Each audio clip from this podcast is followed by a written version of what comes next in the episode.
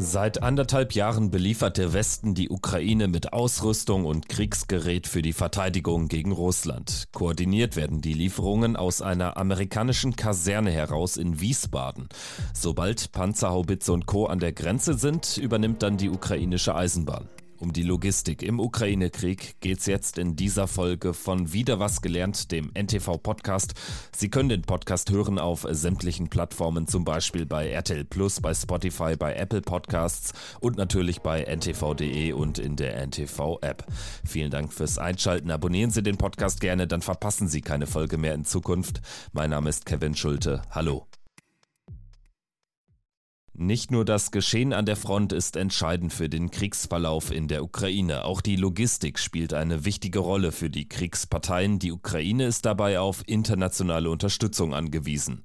Koordiniert wird das alles im hessischen Wiesbaden. Die Lucius D. Clay Kaserne der US-Army ist der Sitz des IDCC, dem International Donor Coordination Center, das die Militärhilfen von über 50 Ländern koordiniert. Etwa 200 Experten aus den Unterstützerländern der Ukraine sorgen hier seit März vorigen Jahres dafür, dass Kriegsgerät und Ausrüstung dort ankommen, wo sie gebraucht werden. Im Laufe des Krieges haben sich die Aufgaben etwas verändert. Zu Kriegsbeginn äh, ging es vor allem um die Lieferung von Kleinwaffen und Panzerabwehrausrüstung, sagte Brigadegeneral Chris King, der Chef des Koordinierungszentrums der Militärnachrichtenplattform Defense News. Nach kurzer Zeit haben er und seine Leute der Ukraine auch geholfen, den Transport von Kriegsmaterialien innerhalb der Ukraine zu koordinieren. Mittlerweile stellen die meisten NATO-Länder und weitere Verbündete aber bekanntermaßen auch hochentwickeltes Kriegsgerät und schwere Panzer zur Verfügung. So ist die Clay-Kaserne in Wiesbaden vom Koordinierungshelfer zur zentralen Anlaufstelle geworden für die militärische Unterstützung der Ukraine. Wie wichtig die Logistik im Krieg ist, erklärt Generalleutnant Martin Schelleis bei NTV. Er ist Inspekteur der Streitkräftebasis und unter anderem für die Logistik bei der Bundeswehr zuständig. Sie ist kriegsentscheidend. Sie äh, wird den Krieg nicht zum Erfolg führen alleine, aber wir sehen, dass mangelhafte logistische Vorbereitung einen Krieg verlieren kann. Und das haben wir in den ersten Tagen und Wochen gesehen. Aus unterschiedlichsten Gründen haben die Russen diese militärische Spezialoperation völlig unterschätzt. Sie sind offenkundig davon ausgegangen, dass es in wenigen Tagen vorbei ist. Das erklärt auch, warum sie gerade logistisch in der Unterstützung völlig unzureichend vorbereitet waren. Sie haben dieses ikonische Bild dieses Staus vor Kiew über 45 bis 60 Kilometer vor Augen. Das hing auch daran, dass erstens die Russen sehr gut im Eisenbahntransport sind, aber nicht gut im Straßentransport. Zum Zweiten hatten sie offenkundig zu wenig Sprit dabei, die sind schlicht liegen geblieben.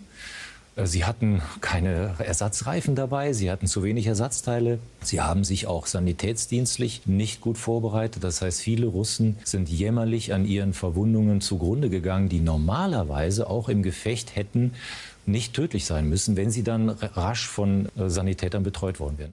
Beteiligte beschreiben den Prozess so. Die Ukrainer stellen Anträge auf bestimmte Ausrüstung und Waffen. Wiesbaden prüft dann in einem Register, ob und in welchem Umfang der Bedarf von den Geberländern gedeckt werden kann.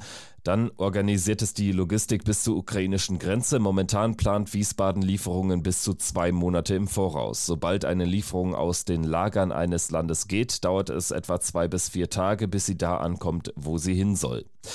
Die genauen Lieferwege bleiben aber geheim, um Russland die Waffen nicht auf dem Präsentierteller zu servieren. Wahrscheinlich ist, dass es verschiedene Routen gibt und diese regelmäßig geändert werden, auf denen die Waffen in die Ukraine gebracht werden. Ein wichtiges Drehkreuz, vor allem für Material aus den USA, ist in jedem Fall aber der Flughafen in der polnischen Stadt Rzeszów, nur 75 Kilometer entfernt von der ukrainischen Grenze. Zur Sicherheit schützt ein Patriot-Raketensystem den Flughafen. Seit Kriegsbeginn haben bis Stand Ende Juli über 800 Flüge militärische Ausrüstung an die ukrainische Grenze gebracht. Seitdem auch Panzer und Haubitzen auf den Transportzetteln stehen, werden immer mehr Bahnen und Schiffe genutzt.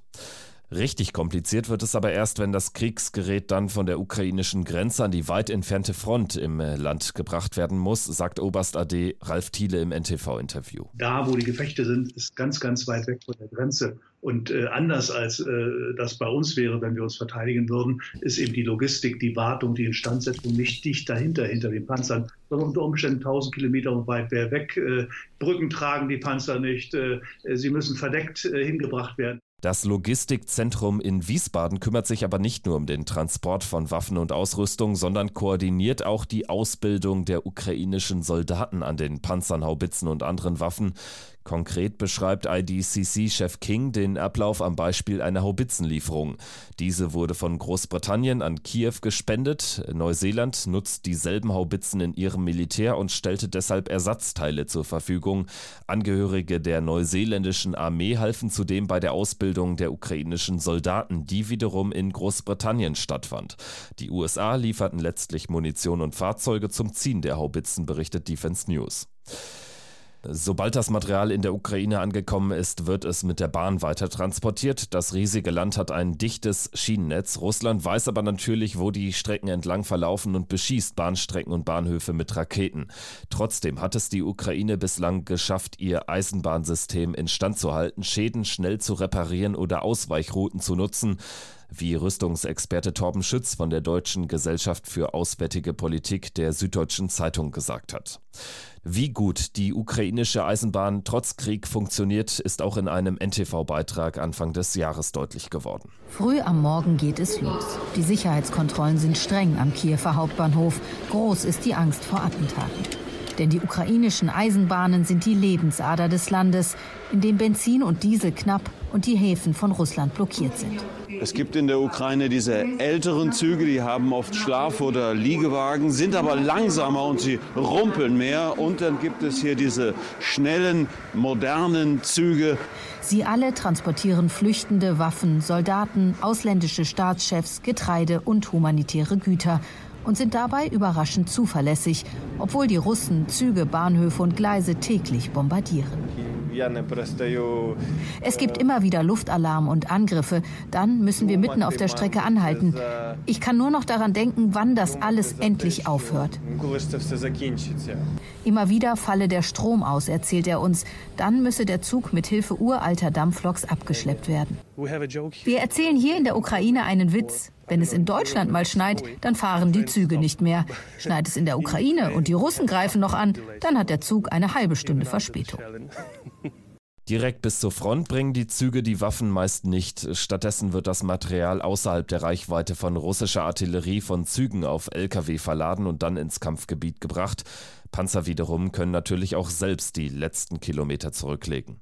Allerdings hilft das beste Kriegsgerät natürlich nicht, wenn die ukrainischen Soldaten nicht entsprechend versorgt werden. Verpflegung, Kleidung, medizinische Versorgung, das alles muss ebenso gewährleistet sein.